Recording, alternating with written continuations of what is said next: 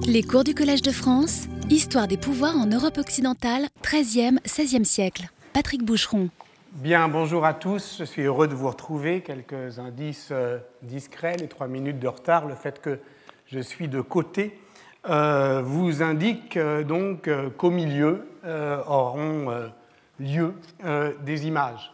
C'est toujours une petite émotion lorsque arrivent les images qui, selon moi, doivent rester rares, et c'est pourquoi je ne suis pas adepte du PowerPoint euh, à tout craint, euh, parce que l'avènement d'une image euh, fait toujours événement. Et c'est de cela, au fond, dont je souhaite parler aujourd'hui, de l'événement d'image, de l'acte d'image comme avènement du sens. Pourquoi faut-il qu'à certains moments, mais pas tout le temps, on doit rendre visible.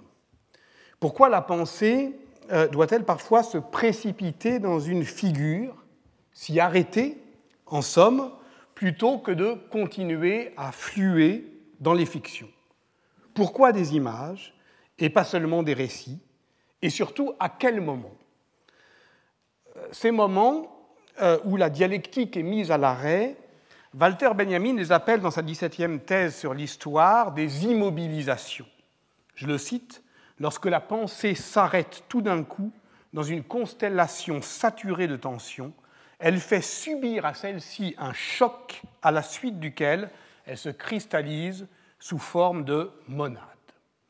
Puisque nous nous sommes euh, arrêtés une semaine, je vous propose donc de refaire le parcours, le résumé des chapitres précédents, mais en image, comme euh, l'on traverse euh, un cours d'eau à gué et en voyant ce que nous avons vu, mais surtout ce que j'ai évoqué sans le donner à voir, et en essayant de comprendre, lorsque on fait advenir les images, quels événements euh, de pensée cela cristallise.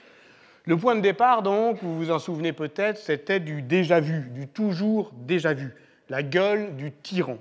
Il revient, le voici, comment donc dévisager le tyran, euh, comment euh, tenter euh, de démaquiller le réel qui ressemble à s'y méprendre aux fictions qui le singent. Dévisager le tyran, envisager la tyrannie, envisager qu'elle ait parfois des visages plus avenants, ceux des seigneurs italiens du Trecento, qui d'un seul élan s'imposent au discours, au regard et aux moqueries. Il s'agit donc d'affronter ce pouvoir de séduction de la tyrannie et nous avons posé comme hypothèse l'idée que ce qu'il peut y avoir d'attirant dans le tyran, c'est sa puissance fictionnelle. Mais qu'est-ce que la fiction? Si tout pouvoir est pouvoir de mise en série, de mise en récit, la fiction permet de mettre la pensée à l'épreuve du réel et produire donc des effets de pensée qui inspire des contre-conduites, peut-être même des politiques à venir, et en cela, toute fiction est politique. Voilà pourquoi il convient euh, de prendre au sérieux la puissance anticipatrice de la fiction, dès lors que le pouvoir, tel qu'il s'exerce ou tel qu'il se proclame, peut se conformer par avance à une fiction qu'il aurait expérimentée avant, y compris d'ailleurs dans sa forme grotesque. Là encore, je reprends quelques éléments euh, qu'on avait vus, je crois que c'était dans la troisième euh, séance. Vous vous souvenez euh, peut-être que le 45e président des États-Unis a pu, lors de la cérémonie d'investiture du 20 février 2017, employer une formule qui a immédiatement rappelé à certains la forme populiste de restitution du pouvoir à la multitude employé par le méchant de Batman, Bane, and giving it back to you, the people, eh bien voilà que quelques jours après euh, euh, le cours que j'avais fait à ce sujet est rendu visible, euh, donc tangible, sur les murs des villes américaines, justement cet extraordinaire événement de sens qui fait d'un visage un masque ou une muselière qui colle à la peau. D'où la nécessité d'affronter la question de la vérité, c'est-à-dire l'histoire non seulement des effets du vrai, mais du parler vrai. Et on avait tenté de montrer qu'il ne s'agissait pas seulement d'une histoire de l'éloquence, l'éloquence étant l'art d'attacher les autres à sa parole, Ainsi, par exemple, dans la fable de Lucien, euh, les chaînes attachées à la langue euh, d'Hercule percent les oreilles de ceux qui l'entendent et suivent donc et obéissent euh, celui qui parle. ces chaînes sont rendues visibles dans cette page d'une édition lyonnaise des, des emblémata d'André Alcia de 1550. Et nous allons parler aujourd'hui des emblèmes. L'humaniste euh, Andrea Alciato, qui est né euh, à Milan en 1492, qui a enseigné euh, à Avignon, mais aussi à Bourges, est l'auteur du premier recueil d'emblèmes paru à Augsbourg en 1531. Donc voici une planche, qui est la planche de l'éloquence, justement. Qu'est-ce qu'un emblème? C'est, je cite Alcia, une espèce particulière d'épigramme, c'est-à-dire un objet pris à l'histoire ou à la nature, susceptible de recevoir un sens ingénieux. Un sens ingénieux, ça veut dire effectivement pas celui que l'on va voir, mais celui qu'on va chercher si l'on s'y arrête, justement. Et qui n'est pas le sens de la chose elle-même. Verba signifiant, res significantur. Le mot signifie, la chose est signifiée. Mais par l'emblème, la chose signifie à son tour, et ce qui lui fait dire ce qu'elle n'est pas, c'est le texte qui la commente. Et de là l'invention d'une iconologie politique dont on va commencer aujourd'hui à commenter la plus fameuse, la plus euh, célèbre, la plus terrible, la plus puissante des illustrations, le frontispice du Léviathan de Thomas Hobbes, qui nous occupera aujourd'hui et la semaine prochaine.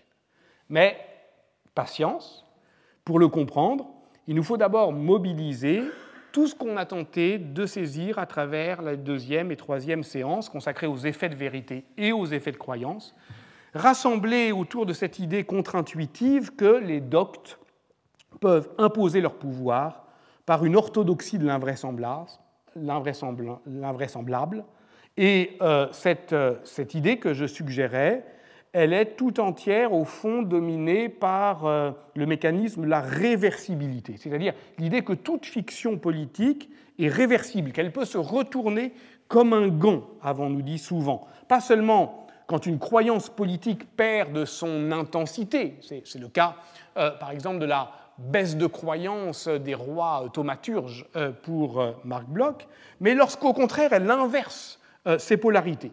C'est le cas des opérations du droit que sont euh, les fictions juridiques. C'est le cas surtout de cette métaphore organiciste de la double corporéité du roi, dont effectivement le Léviathan montre, je dirais, le stade euh, ultime, euh, puisque dès lors que vient se loger dans le corps mortel du roi l'immortalité du corps mystique de la royauté, comme l'immutabilité à l'intérieur du temps, ce dualisme corporel qui fonde la persona ficta du souverain, et qui n'est pas propre à la théorie monarchiste, dont la théorie monarchiste n'est au fond euh, qu'un détournement, eh bien, d'une certaine manière, elle se rend disponible à toute autre forme euh, euh, d'appropriation, y compris démocratique, dans le cas de l'Angleterre, évidemment, de l'habeas corpus, dans le cas surtout de l'Angleterre de la première révolution, celle qui va nous intéresser aujourd'hui, c'est-à-dire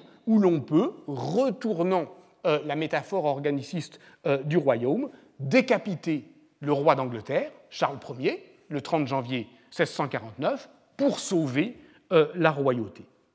Et c'est d'ailleurs pour cela que Kantorowicz achevait son livre sur les deux corps du roi par la souveraineté centrée sur l'homme, d'après l'œuvre de Dante, notre démocratie, n'étant au fond rien d'autre que la reprise de cette métaphore organiciste pour laquelle l'homme périssable et faillible porte toujours en lui la forme perpétuelle de l'humanité.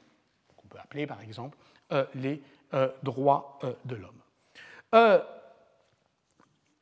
or, justement, ce qui heurte, comme l'a montré Alain Bourreau, cette idée de l'ipséité corporelle qui progresse euh, depuis 1350, euh, c'est le fait que la perception commune montre bien que, au fond, quand on s'approche d'un roi, bah, on ne voit qu'un roi. On ne voit pas la royauté. Euh, au fond, c'est ce que tout simplement Comines évoque lorsqu'il écrit dans ses mémoires ce qu'était sa familiarité avec Louis XI. Chez lui, comme chez tous les autres princes que j'ai connus ou servis, j'ai vu du bien et du mal, car ils sont hommes comme nous. Et d'une certaine manière, un juriste comme Pierre Grégoire, fin du XVIe siècle, lorsqu'il écrit que la majesté de Dieu apparaît dans le prince extérieurement pour le service des sujets, mais intérieurement demeure ce qui est humain, d'une certaine manière, je dis qu'il vend la mèche. C'est-à-dire qu'il ramène la mystique théologico-politique, il la rabat, au fond, à euh, l'étalage extérieur des insignes royaux.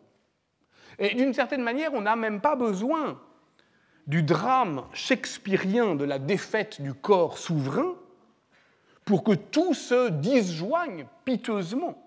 Ainsi, dans cette caricature de Sacray, qui euh, désassemble le célèbre portrait de Louis XIV par Rigaud en plaçant côte à côte la pompe de la dignité royale et la petitesse du corps royal.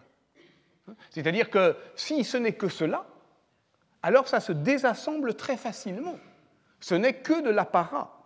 On se souvient de la phrase de Michelet à propos de Louis XVI fuyant à Varennes en juin 1791, que j'avais cité il y a 15 jours. Qui eût osé l'arrêter si, écartant ses vêtements, il eût montré ses habits? Grandeur de la dignité royale, faiblesse de la nature du roi, sont comme l'avers et le revers de la médaille, de cette hostie cérémonielle qu'est pour Louis Marin une médaille. De là, l'inversion brutale du rituel de l'entrée royale lors du euh, retour du roi à Paris contre épreuve euh, de subversion cérémoniale. De là, d'ailleurs, toutes les euh, entreprises d'iconoclasme. On pense à, la belle description dans les tableaux de Paris de Louis-Sébastien Mercier de la déception des insurgés qui avaient mis à bas la statue équestre de Louis XV. Elle tombe, il n'y a rien dedans. Tout était creux, puissance et statue. Et on peut lire des témoignages similaires sur la chute de la colonne Vendôme en mai 1871 euh, qui répand euh, un nuage de poussière venant euh, se déposer sur les épaules, les têtes et partout sur la place et laissant au fond dépiter, déçus les insurgés, comprenant que si longtemps ils n'ont obéi qu'à ça. Telle est la leçon politique au fond de l'iconoclasme. Elle met à nu la vacuité du fétiche. Et voilà pourquoi l'iconologie politique, c'est la question de la réversibilité, porte toujours en elle la possibilité de l'iconoclasme, ce que Bruno Latour appelle l'iconoclash, c'est-à-dire la capacité de faire image de la destruction des images. Et de cela, évidemment, on parlera la semaine prochaine à travers euh, des exemples tristement contemporains. Il suffit donc d'ouvrir les yeux disait Michel Foucault, ouvrir les yeux vers euh, ce qui nous regarde, les idoles d'or aux yeux de guêpe comme la Majestas de Sainte Foy de Congue, dont je vous avais parlé sans vous la faire voir, et la voici, puisque face au mystère, les laïcs sont invités à cette euh, manducatio per visum, par cette euh, manducation par la vue, l'élévation de l'hostie rendant visible cette présence réelle que le coup de force grégorien du, réalisme eucharistique impose entend précisément euh, qu'elle est euh, si difficile à croire. Voilà pourquoi ce que j'ai proposé d'appeler dans la quatrième séance société eucharistique est cette forme sociale euh, dont la transsubstantiation est la métaphore. Ce système social est un système spatial, structuré par la hiérarchisation de la visibilité, et j'avais évoqué, sans la faire voir là encore, c'est un rattrapage, le retable des sept sacrements, peint en 1445 par le flamand Roger van den Weyden, et où vous voyez sur le panneau euh, central le Christ supplicié dans l'Église, la hauteur de la croix soulevant littéralement la verticalité euh, du monument, et c'est vraiment lui, et c'est vraiment maintenant, et les femmes qui pleurent au pied de la croix sont au fond contemporaines de plein pied avec les fidèles qui vaquent dans l'Église, et le passé et le présent sont d'une certaine manière joints, côte à côte, et il n'y a ni avant ni après, et c'est le temps qui est aboli, qui est là encore comme mise à l'arrêt. C'est cela, euh, l'immobilisation euh, de euh, l'image. Sept sacrements, donc le super sacrement qu'est l'Eucharistie, trois à gauche, trois à droite, mais il ne s'agit pas pour autant d'un englobement totalitaire, d'une sorte de Big Brother médiéval. Ce que je cherche au contraire à rendre, c'est la faiblesse du croire qui met à l'épreuve la, la, consistance de la communauté chrétienne. Et une fois de plus, cette consistance passe par l'épreuve de la fiction. Alors, je vais en développer une un peu plus longuement, à laquelle je n'avais fait qu'allusion, mais qui est tellement importante que je me dois de m'y arrêter, justement. C'est à Urbino euh, que cette fiction se rend visible, et en particulier sur le retable du maître-autel de l'église du Corpus Domini, aujourd'hui conservé à la Galerie nationale des Marches. La congrégation du Corpus Domini est une confraternité de laïcs dont les statuts datent de 1351 et qui a été favorisée par euh, Pie II, le pape Pie II, dans le cadre de ses projets de croisade après euh, les, contre les Turcs après la prise de Constantinople et ces projets de, croisade passaient euh, rituellement par une réactivation du culte du Saint-Sacrement à travers euh, notamment euh, la multiplication des processions de la fête Dieu. Donc, on en est là, hein, au milieu des années 1400, au milieu du XVe siècle, dans les années 1460, 1470, où je dirais que le rêve du mythe de croisade s'exprime par une panique eucharistique. Voilà. et une sorte de, ferveur euh, de, euh, justement de la transubstantiation. La scène du tableau d'autel, euh, qui est donc commandé par ces laïcs, est donc très inhabituelle, hein, puisque vous voyez, elle figure Jésus qui distribue lui-même l'Eucharistie aux apôtres.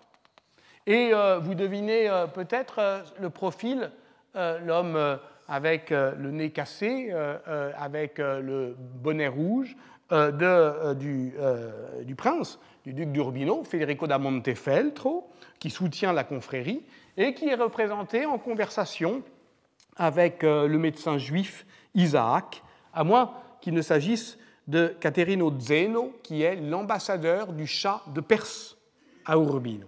Ça veut dire que, évidemment, la croisade n'est pas loin et que la société eucharistique va s'imposer à tous. Le tableau est attribué au peintre flamand Juste de Gand, de son vrai nom Jos van Wassenhove, que Vasari désigne dans la préface de ses vies comme l'un des pionniers de la peinture à l'huile.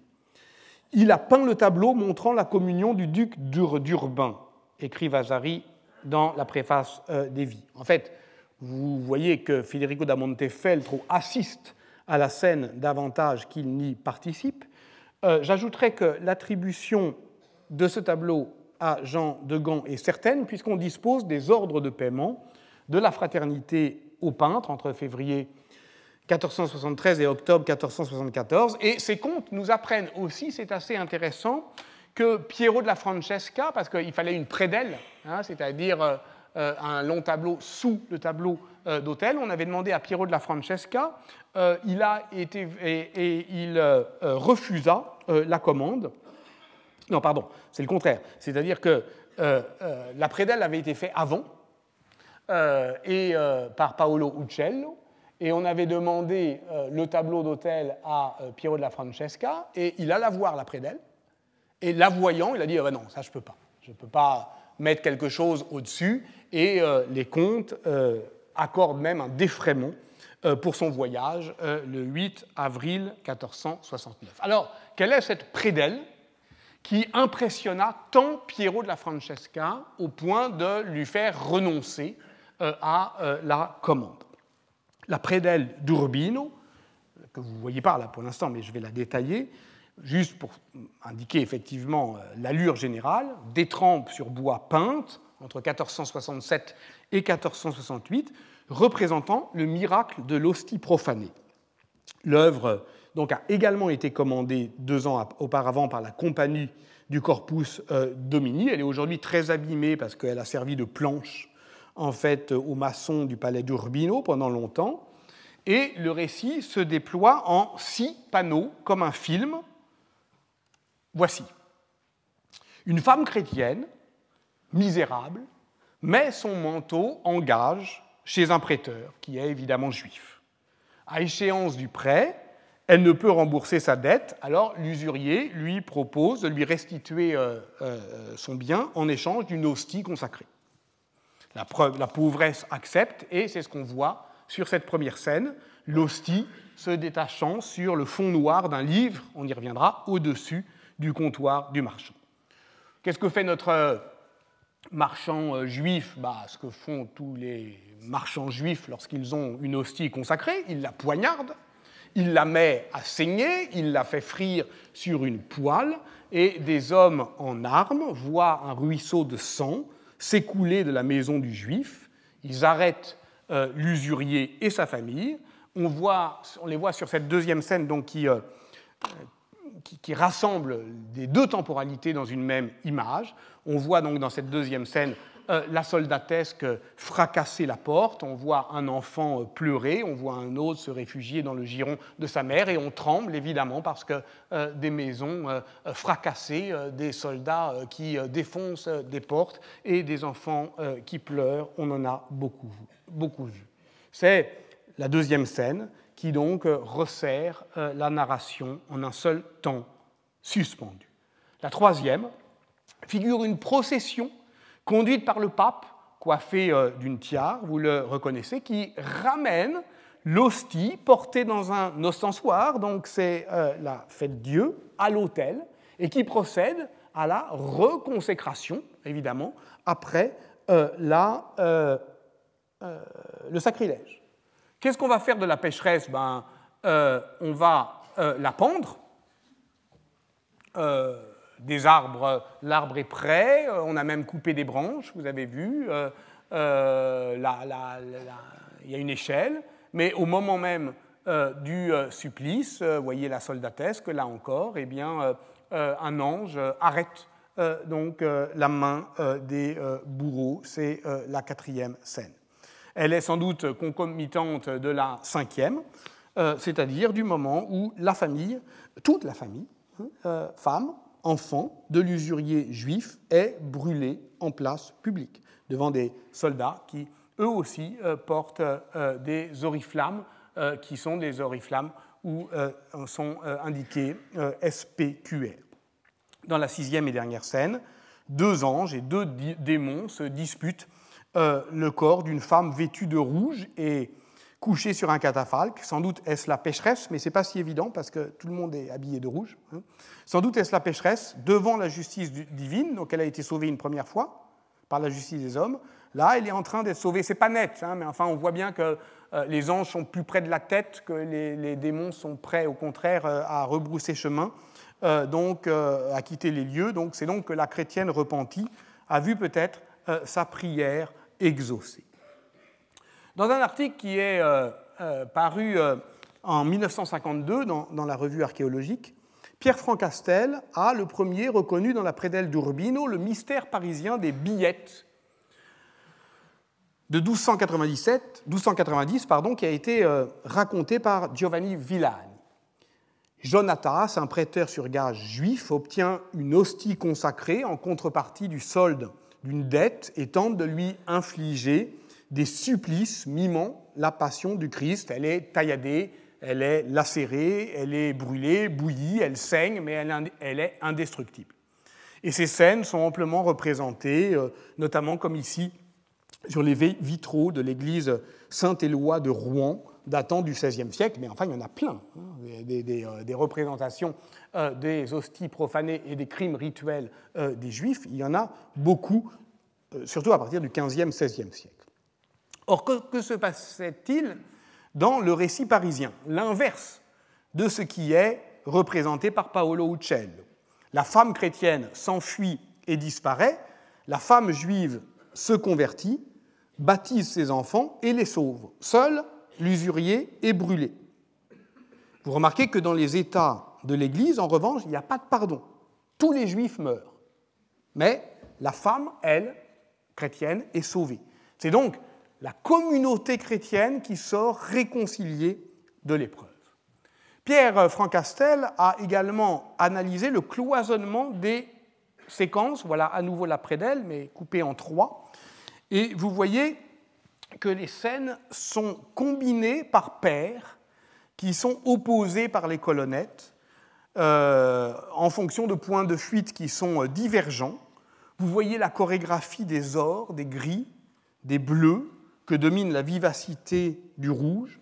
Vous voyez cette extraordinaire ligne mélodique du profil des collines qui s'élève et qui s'abaisse comme si chaque panneau passait devant un spectateur en mouvement et comme si on voyait cette euh, scène euh, rythmée, rompue par un élément vertical. Euh, en gros, voilà, si on a pris le train, c'est difficile de ne pas voir un, paysage qui défile et qui est saccadé par un long travelling, par les montants des fenêtres. D'une certaine manière, cette question du mouvement, elle n'est pas si absurde que ça, parce que cet effet proprement stupéfiant des effets que l'on voit déjà dans cet extraordinaire tableau qui, est celui de la chasse nocturne hein, euh, de Paolo euh, Uccello, en fait, euh, Pierre-Franck Castel montre que ça mime peut-être un déplacement réel, celui des chars décorés lors des processions commémoratives du miracle de la fête Dieu.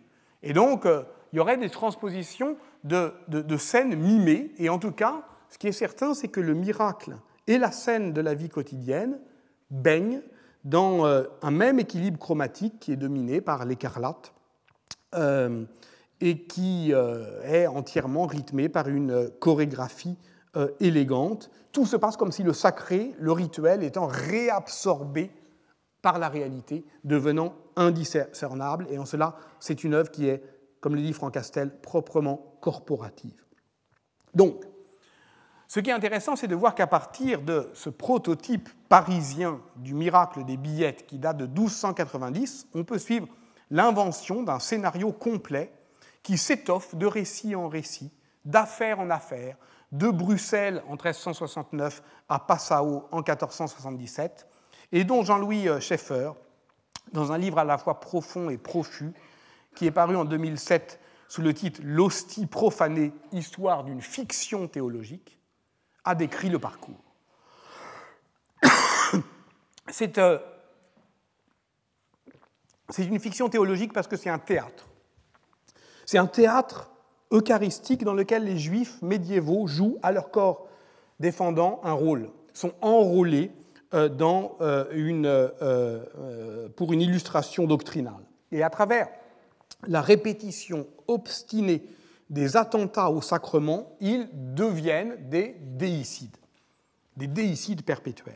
Et l'image est effectivement ce point d'arrêt, de résurgence d'une généalogie profonde qui est celle de l'anti-judaïsme chrétien qui fore souterrainement les imaginaires sociaux et qui, ça et là, trouve ses points de, résurgence à la fin du XVIIIe siècle, dans ses tableaux parisiens, Louis-Sébastien Mercier, justement, mentionne encore l'église des Billettes, qui est aujourd'hui rue des Archives. C'est devenu un temple euh, protestant. Et l'on suit le cheminement fictionnel dans la littérature, depuis Shakespeare et le personnage de, Shylock dans Le Marchand de Venise, euh, jusqu'à la messe euh, de Laté de Balzac, la rôtisserie de la reine Pédoc d'Anatole France, et évidemment le Dracula euh, de l'Irlandais Bram euh, Stoker en 1897. Parce que le personnage du monstre des Carpates, buveur de sang, issu lui-même d'une génération fictionnelle qui, de Gilles de Rais aux ogres de Perrault, exprime toujours la pathologie d'un pouvoir par la dévoration infanticide, s'appuyant d'ailleurs sur une légende euh, euh, qui s'est euh, développé dans ces mêmes années-là. Et dans ce même contexte anti-ottoman, hein, puisque l'origine de Dracula, vous le savez, c'est le prince réel de Valachie, Vlad III Tepes, l'empaleur en roumain, qui est un personnage historique qui avait été enrôlé par le roi de Hongrie Mathias Corvin, instrumentalisé dans sa lutte contre l'Empire ottoman et qui meurt décapité à Bucarest en 1476, sa tête étant envoyée au sultan turc. Et Bram Stoker a d'ailleurs euh, accès à cette légende à partir euh, de la somme de Don Calvet, dissertation sur les revenants encore, les excommuniés et les vampires, paru en 1751, euh, au moment d'ailleurs où les rapports entre la Maison d'Autriche et l'Empire ottoman reprennent une actualité, de même que les débats eucharistiques. Donc, ce qui est en jeu dans les légendes de vampires, nos fictions politiques, euh, c'est évidemment ce nœud puissant entre l'imaginaire de la contagion, de la pathologie du pouvoir comme déséquilibre des substances entre l'âme et le corps, et de l'exacerbation paroxystique de cette fiction théologique de l'hostie profanée. Pour en rester euh, aux années 1470, euh, il suffit de comparer euh, aux images suscitées par euh, l'accusation du meurtre rituel de Simon de Trente, dont j'avais parlé, lors du jeudi saint 1475. J'en rappelle euh, on a retrouvé un petit enfant, deux ans et demi, Simon, à Trente, dans le, le Haut-Adige, au fond d'un puits adjacent à la maison d'un juif, euh, Samuel de Nuremberg, et très rapidement, les juifs sont accusés de meurtre, du meurtre rituel, et euh, ils euh, sont donc convaincus d'avoir voulu saigner ce pauvre enfant pour faire du pain azim, et sous la torture, les présumés coupables finissent par avouer leur culpabilité, et ce Simon de Trente finira béatifié. Euh, il s'agissait, alors ils décrivent évidemment euh, le rituel, il s'agissait de recueillir le sang de l'enfant pour préparer les pains azim qui, mélangés au vin, devaient bénir la table du Seder. Euh, vous avez ici, sur ce bois gravé, publié à Augsbourg deux ans plus tard, en 1477, comme l'a montré Andrea Martignoni, l'image de Simone, qui fixe tous les attributs du martyr Hein, de euh, la passion, le garrot, euh, la tenaille, le couteau, les clous, le bol euh, pour recueillir le sang, et qui est déjà environné, vous voyez, de, de hein, du saint à venir. Et vous voyez pendre aussi à un, petit bâton un, une poupée euh, servant aux envoûtements, un livre, euh, sans doute un recueil de prescriptions rituelles juives, et un membre, un membre coupé. Voilà revenir les cannibales. Cette euh, exacerbation du code symbolique observe également dans cette autre représentation du meurtre de l'enfant Simon de Trente, gravée dans la Weltchronik, la chronique universelle de Schedel, publiée à Nuremberg en 1493. Ces images sont très pénibles, mais il faut quand même comprendre que elles inondent euh, euh, euh, l'Europe à ce moment-là. et vous voyez comment les juifs sont désignés comme juifs de manière redondante. Leurs traits sont évidemment ceux des caricatures antisémites. Ils portent la rouelle. certains sont coiffés d'un chapeau cornu ou pointu. Et leurs noms même sont indiqués sur une étiquette. Au contraire, si l'on revoit justement à partir de cette surabondance de signification, si l'on revoit le marchand juif peint par Uccello, au fond, rien ne le renvoie brutalement au code iconographique ordinaire de l'antijudaïsme.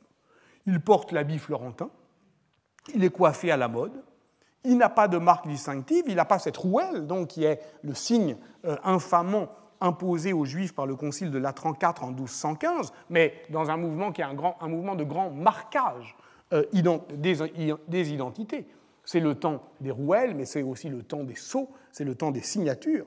Au fond, ce qui le désigne comme juif, ici, euh, c'est est reporté sur la cheminée hein, avec les trois blasons, justement. Et on en revient à la question euh, des emblèmes. Un scorpion, évidemment, marque d'infamie, une tête de mort sur un bouclier, évidemment rappel de la croisade, et une étoile rayonnante à sept branches. Et ces blasons discrets ce que Jean-Louis Schaeffer appelle justement cette espèce de bouger des ressemblances, ce flou des similitudes qui permet d'identifier le sacrilège. Vous voyez comment l'hostie est brandie comme une, rouelle. C'est l'hostie qui devient la rouelle, ou euh, comme un sceau sur le livre noir. Le geste de la chrétienne fait du banc du prêteur l'envers diabolique de l'autel, et sa trahison devient l'ostentation. Mais voyez aussi pareillement comment la scène de la mise à mort, euh, dont euh, j'avais parlé, évidemment fait écho à la passion du Christ. Celle-là, mais aussi celle où chacun, que j'y celle-là, où euh, chacun porte euh, l'habit euh, rouge, où le juif déicide qui a tué Jésus en effigie reproduit la passion sur les espèces eucharistiques, et le voilà qui reconnaît, qui connaît à son tour les affres de la passion. Donc, la société eucharistique ne peut être décrite comme une fiction englobante et apaisante. Elle produit une violence dont les Juifs sont les premières victimes, mais qui bientôt débordent le cadre de l'antijudaïsme chrétien. Et nous avions tenté de le comprendre euh, en, euh, euh, en, contrastant le pouvoir cannibale, comme la tentation dévorante de la domination, avec l'Eucharistie, en contrastant donc le vous en souvenez peut-être, le, songe du roi euh, Louis VII qui avait rêvé qu'un fils Philippe lui serait donné, qui offrirait aux grands un calice pour qu'ils y boivent le sang du Christ. Cet épisode euh, des euh, gestes de rigueur qui est intégré ici dans une des grandes chroniques de France, manuscrit français 28-13 de la Bibliothèque nationale. Je ne peux pas vous faire voir en revanche l'autre rêve qui faisait contraste et qui est celui raconté par Giraud de Barry qui décrit le roi Guillaume II dévorant un cerf ensanglanté.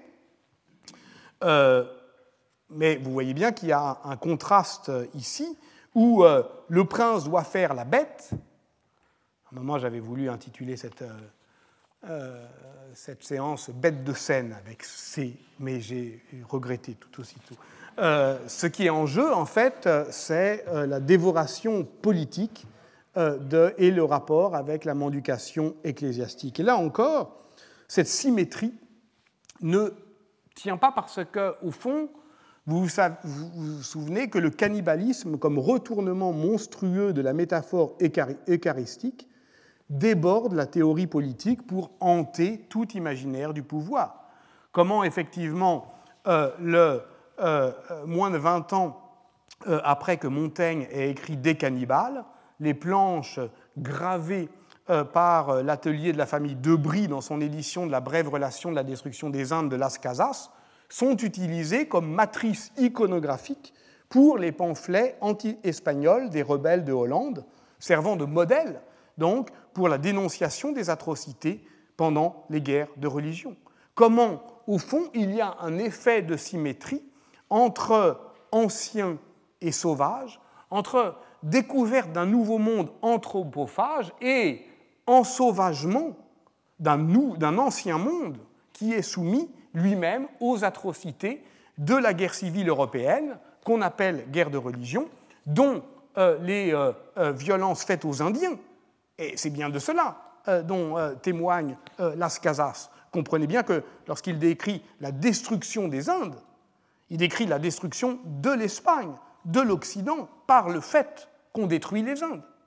Et donc, euh, que, évidemment, cette euh, barbarie, euh, qui est l'ubiquité de la barbarie, nous sommes les barbares du monde, eh bien, elle se déploie justement dans cette grande crise de la hantise européenne de ceux, au fond, qui se flattent tant d'avoir honte d'eux-mêmes. Et ça, ça nous amène effectivement face au monstre. Nous voici donc enfin face au monstre, Léviathan, Thomas Hobbes, 1651. Il nous regarde, nous le regardons, nous le regardons aujourd'hui en sachant que tout se joue là, et depuis longtemps tout, c'est-à-dire notre modernité, quelque chose comme un triple changement d'état politique, d'état moral, d'état juridique, un changement d'air pour une nouvelle anthropologie. Cela, Luc Foineau l'a écrit récemment dans un livre formidablement vif, paru en 2016, c'est en folio, si vous voulez le, lire pour la fois prochaine, ce serait pas mal. Euh, la vie inquiète. Euh, cette inquiétude n'est pas angoissée. Et voici pourquoi elle porte en exergue cette belle phrase du onzième livre du Léviathan. Il faut considérer que la félicité de cette vie ne consiste pas dans le repos d'un esprit satisfait. Ainsi que le commente Luc Foineau, Ops inscrit notre félicité à même l'inquiétude de nos vies désirantes. Entendez que nous serons inquiets, non pas pour nous dissuader d'agir, mais au contraire pour trouver des règles et des motivations à l'action. Or, comment agir? Nous ne sommes pas d'accord sur ce qu'est une vie bonne. La félicité ou simplement la manière dont il nous faut vivre n'est plus en partage. Et voilà pourquoi nous ne pouvons plus fonder le lien politique sur une inclination naturelle qui nous ferait chercher la compagnie d'autrui. D'ailleurs, les hommes n'ont pas d'instinct naturel qui les porterait à se rassembler. Au contraire, ils ont des passions qui tentent à les distinguer et par conséquent à les séparer les uns des autres. Et alors pourquoi vivre en société puisque nous ne nous aimons pas? On ne peut pas, on ne peut plus arrimer la politique à une idée platonicienne du bien. On ne doit pas pour autant, euh, vous avez compris que je parle ops, on ne doit pas pour autant refuser l'idée qu'il puisse y avoir une morale à l'action politique, comme le propose Machiavel. Alors que faire? Hobbes répond on doit s'accorder sur la souveraineté et la justice. On doit obéir à l'État en faisant corps avec lui. Car cette grosse bête, cette grosse bête qui monte la garde, n'est pas comme dans le modèle pastoral un animal familier qui rassemble le troupeau, parce que nous sommes le troupeau, mais nous ne sommes pas à l'extérieur de lui, il nous a pris.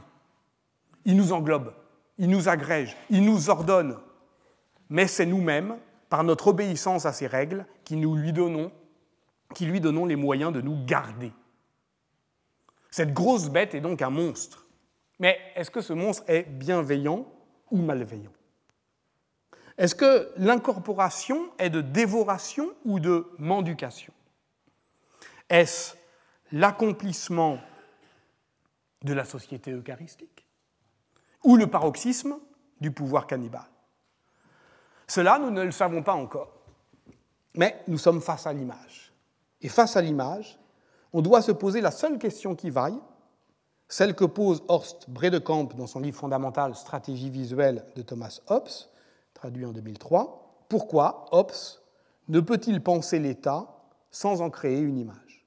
Pourquoi ne peut-il le repenser au sortir des guerres de religion qu'à condition de le représenter?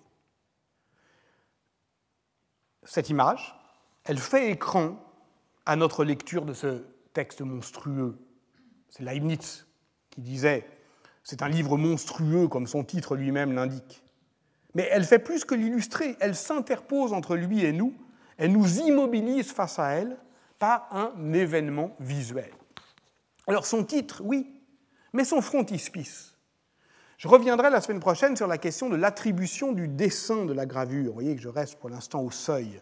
Mais une chose est certaine, c'est que tous les spécialistes s'accordent à penser que Thomas Hobbes l'a voulu, l'a inspiré, l'a imaginé, et il est le seul d'ailleurs parmi les théoriciens politiques qui lui sont contemporains, Baudin, Suarez, à faire précéder ses livres d'un frontispice.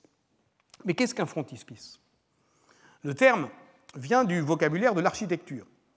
Euh, ça désigne la face principale, frontale, d'un édifice qui en illustre les proportions et les grandeurs. Furtière le décrit ainsi à la fin du XVIIe siècle dans son dictionnaire. La face est principale entrée d'un grand bâtiment qui se présente de front aux yeux des spectateurs. Donc c'est la façade d'un livre qui en monumentalise euh, l'accès de manière architecturée. Et c'est pour ça, effectivement, que les premiers frontispices, là vous avez euh, euh, l'anatomie de Galien qui date de 1531, eh bien, se donne à voir comme des façades. C'est la façade du livre. Et passant du volume d'architecture au volume du livre, le frontispice, donc qui est au sens fort une métaphore, hein, euh, se part donc du sens qu'avait la préface pour Furtière, qui le décrit ainsi avertissement qu'on met au devant d'un livre pour instruire le lecteur de l'ordre et de la disposition qu'on y a observé, de ce qu'il a besoin de savoir pour en tirer de l'utilité et lui en faciliter euh, l'intelligence. Louis Marin a exploré effectivement cette analogie entre la préface et le frontispice à partir de son analyse qui est restée euh, fameuse du frontispice des contes en prose que Charles Perrault dédie en 1695 à Mademoiselle, la nièce de Louis XIV. Ici, vous voyez pas d'architecture imposante, mais une cheminée, une femme sans nom qui raconte des histoires à des enfants, une bougie, un chat qui nous regarde, qui nous regarde de ses yeux maléfiques, et sur la porte, euh, euh, euh, plaques clouées. La grande nomme la, la narratrice anonyme, ma mère Loi, conte de ma mère Loi. La petite cache un nom crypté. Est-ce que c'est celui du graveur? Est-ce que c'est celui de l'écrivain? Elle est à côté, vous voyez. En tout cas, elle donne à lire, à voir l'inscription d'un nom illisible. Et c'est cet effacement qui signe l'ouvrage, qui attire donc le regard vers le trou de la serrure, où nous regarde sans doute comme dans Podane quelqu'un. Et tel est l'enjeu du frontispice pour Louis Marin, que les contes perdent leur nom d'auteur, qu'ils deviennent des contes de fées, en attendant que le patronyme Charles Perrault ne s'anonymise lui-même en ce prédicat vague Comte de Pérou, où euh, s'efface, euh, où on n'entend plus le nom propre. Mais faisons quant à nous euh, raisonner un peu de ce nom propre, Thomas Hobbes, né jumeau avec la peur, écrira-t-il plus tard, car sa mère accoucha sous le choc de la nouvelle de la défaite de l'invincible Armada en 1588, mort à 91 ans en 1679, c'est d'abord un humaniste qui passe euh, de l'école euh, de Malmesbury, c'est pour ça qu'il signe Thomas Hobbes of Malmesbury, dans le sud-ouest de l'Angleterre, à l'université d'Oxford en 1603. Là, il découvre la géométrie, euh, se passionne pour la physique, pour l'optique, on verra ça la semaine prochaine, mais d'abord, il a une culture littéraire et classique des Studia euh, Humanitatis, pardon, et sa première œuvre est la traduction complète des huit livres de la guerre euh, du Péloponnèse euh, de Thucydide en 1629. L'édition comporte des cartes, dont une de la Grèce en grand format sur une planche dépliante qu'il a lui-même dessinée avec tous les lieux évoqués dans le récit de Thucydide.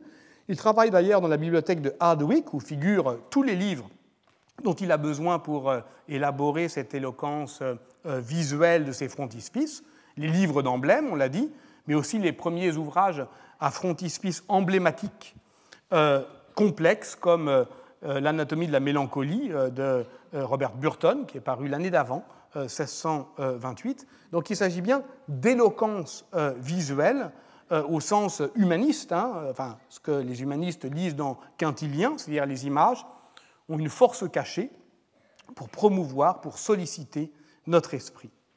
Alors, à regarder le frontispice de la traduction de Thucydide, nous comprenons qu'il encourage une lecture à la fois verticale et horizontale, mais c'est la confrontation effectivement entre ces deux axes, incarnés donc à gauche par euh, euh, Archidamos, le roi de Sparte, et à droite par Périclès, euh, le chef de la démocratie athénienne, les deux généraux disposés en vis-à-vis comme des cariatides à l'entrée du livre qui racontent leur combat.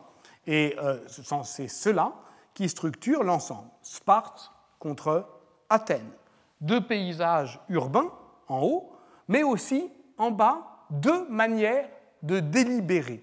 Et ça, ça commence à devenir intéressant. Regardez, sous la figure du roi de Sparte, Archidamos, les Aristoi euh, délibèrent activement avec leur roi. Sous la figure de Périclès, au contraire, les citoyens euh, euh, dans la police, au Poloi, écoutent une harangue, d'ailleurs pour certains n'écoutent pas tout à fait, et cette passivité donc est du côté démocrate. Quentin Skinner commente l'image par cette citation plus tardive des éléments de la loi naturelle et politique, 1640, une démocratie, en fait, n'est rien de plus qu'une aristocratie d'orateurs, interrompue parfois par la monarchie temporaire d'un seul orateur. Une aristocratie d'orateurs interrompue parfois par la monarchie temporaire d'un seul orateur. Et cette monarchie temporaire, c'était celle euh, de euh, euh, Périclès. Et c'est comme ça d'ailleurs que Hobbes, ennemi de la démocratie, sauve la figure de Périclès comme gouvernement de l'homme prééminent, principal man, qui en impose à la démocratie.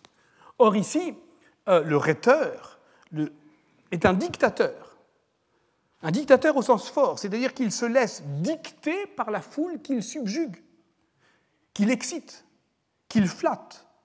Apparaît donc ici euh, une critique de l'éloquence euh, qui est celle du lien volontaire. Et on rejoint d'ailleurs euh, cette image que je vous ai montrée, les emblémata, parce qu'au fond, cette chaîne qui relie la langue de l'éloquent à l'oreille de désobéissant, elle tient qui? Qui est l'esclave de qui dans une dictature? Ce qui est très intéressant, c'est que ici, on a la méthode de Quentin Skinner qui, euh, d'une histoire des idées, qui ne contemple pas des théories générales, mais qui reconstitue des problèmes, des polémiques, des conflits. Il ne s'agit pas seulement d'historiciser euh, la pensée de Thomas Hobbes en disant, ce qui est vrai par ailleurs, qu'il va tenter, après la guerre civile qui éclate en Angleterre à partir de 1642, de sauver l'absolutisme royal.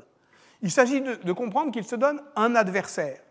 Un adversaire dans le républicanisme des Romains, tel que les cités italiennes du temps de l'humanisme l'avaient réactivé, tel que, évidemment, euh, la fresque du bon gouvernement euh, la donne à voir. Et cette corde de liens volontaires euh, qui relie effectivement les citoyens libres à un gouvernement euh, vertueux, elle définit ce que c'est que la liberté pour les Romains, et donc ensuite euh, pour les cités italiennes. C'est-à-dire, dans le droit romain, ce qui ôte la liberté de l'homme est de s'assujettir à un pouvoir arbitraire.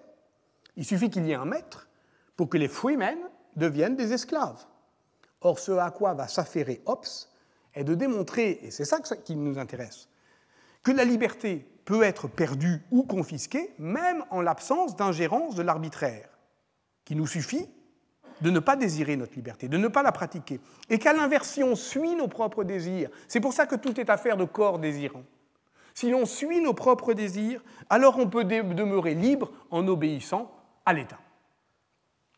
C'est cette idée qui est rendue visible dans le frontispice du De J'avance progressivement vers le Léviathan, qu'on laissera à la fin euh, de la séance. Hobbes, à ce moment-là, d'équioué du citoyen. Hobbes a quitté Londres en 1640 pour Paris, où il demeurera 11 ans en exil. Son traité du citoyen tente de faire du gouvernement ecclésiastique un rempart contre la guerre civile. Il en existe un manuscrit sur parchemin qui porte la date de 1641, mais ici, vous voyez euh, euh, deux choses. Ben, vous voyez d'abord que c'est 1642, Parisis, à Paris, euh, c'est donc euh, le frontispice euh, gravé. il y en aura d'autres, hein, d'ailleurs, dont Horst Bredekamp étudie l'instabilité iconographique. il y a le nom du graveur, Matthäus Fekit, c'est l'artiste parisien Jean Matthäus, mais en revanche, le nom de l'auteur n'apparaît que par ses initiales. Les trois champs du frontispice, en haut, à gauche, à droite, illustrent les trois sections du livre le ciel et l'enfer comme le domaine de la religio, la paix comme l'apanage de l'imperium, la guerre comme l'état de la libertas. Le registre supérieur, je l'ai pas, le registre supérieur est identifié par une poutre de séparation sur laquelle est marqué euh, religio et le Christ, classiquement, euh, sépare les élus des damnés. Vous remarquez juste que les élus ressuscitent avec leur corps matériel, ce ne sont pas euh, des euh, âmes. Dans le registre inférieur, l'imperium est équipé de tous les attributs euh, de la souveraineté, la balance, l'épée. L'épée est brandie vers le haut, ça veut dire qu'elle s'autorise, l'imperium s'autorise de Dieu, et en même temps promet le paradis. En revanche, la libertas est incarnée par un Indien un Indien d'Amérique, Mossad, dont la flèche pointe vers le bas, c'est-à-dire l'enfer sur terre. La liberté nous promet l'enfer sur terre. Car la liberté est cet état de nature où l'homme est un loup pour l'homme, où n'importe qui peut de droit dépouiller et tuer autrui. Et d'ailleurs, qu'est-ce qui se passe derrière lui? Des hommes chassent, ok, c'est le pouvoir de prédation. Mais qu'est-ce qu'ils chassent D'autres hommes? Où est leur gibier? D'autres hommes hein, de, qui s'enfuient. et regardez de l'autre côté de, la cuisse du, de l'Indien. vous voyez un repas macabre vous voyez des cannibales, vous voyez des membres euh, dépecés euh, qui, euh, d'êtres humains. Revoilà les cannibales, revoilà les anthropophages. Revoilà, au fond, ce moment, réversibilité des fictions politiques, où Hobbes reprend ici la formule visuelle des images idylliques que Debris donne des chefs algonquins de Caroline du Nord à partir du livre de Thomas Ario en 1590, des corps beaux, puissants, paisibles, une nature sauvage, mais pacifique et libre. C'est contre ce rêve européen qu'écrit Hobbes. C'est contre ce rêve européen euh, qui euh, est l'envers euh, du cauchemar qu'ils vivent en devenant les barbares du monde. Et regardez comment euh, dans euh, euh, cette magnifique, ce magnifique livre de Thomas Harriot 1590, donc l'invention des, bons sauvages, comment les Indiens là chorégraphient magnifiquement une, une scène qui est comme l'envers de ce que leur font les Européens au même moment, c'est-à-dire une mutilation au moment où ils deviennent les barbares du monde. oui, le frontispice est un seuil, mais euh, euh, ce qui l'ouvre, euh, c'est un rideau fixé à la poutre de séparation. Regardez, excusez-moi, je reviens en arrière. Il y a quelque chose de caché. Il y a quelque chose de caché et euh, euh, sur euh, ce titre, vous voyez comment on a à la fois le verset 8-18 des Proverbes de Salomon, par moi règnent les rois et les princes décrètent le droit. Voyez comment les vers sont incurvés, c'est que le rideau est gonflé par le vent, mais qu'y a-t-il derrière? C'est une arcane. Ce que euh, montre le frontispice d'abord, qui est donc l'entrée monumentale du livre, et encore plus avec le Léviathan que l'on décrira la semaine prochaine, avec son compartimentage euh, euh, par effectivement quelque chose qui semble très architecturé avec des cadres de bois. Mais le centre est proprement voilé, c'est l'arcane.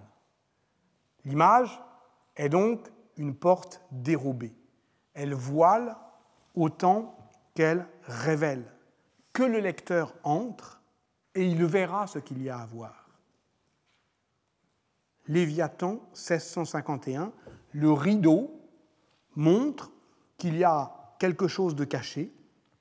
Le rideau rend visible le fait que tout n'est pas vu. C'est un théâtre. Oui, mais c'est un théâtre baroque, où le rideau tombe des hauteurs lorsque commence la représentation. Il n'est pas encore tombé et la représentation, c'est la semaine prochaine. Retrouvez tous les contenus du Collège de France sur www.colège-2-france.fr.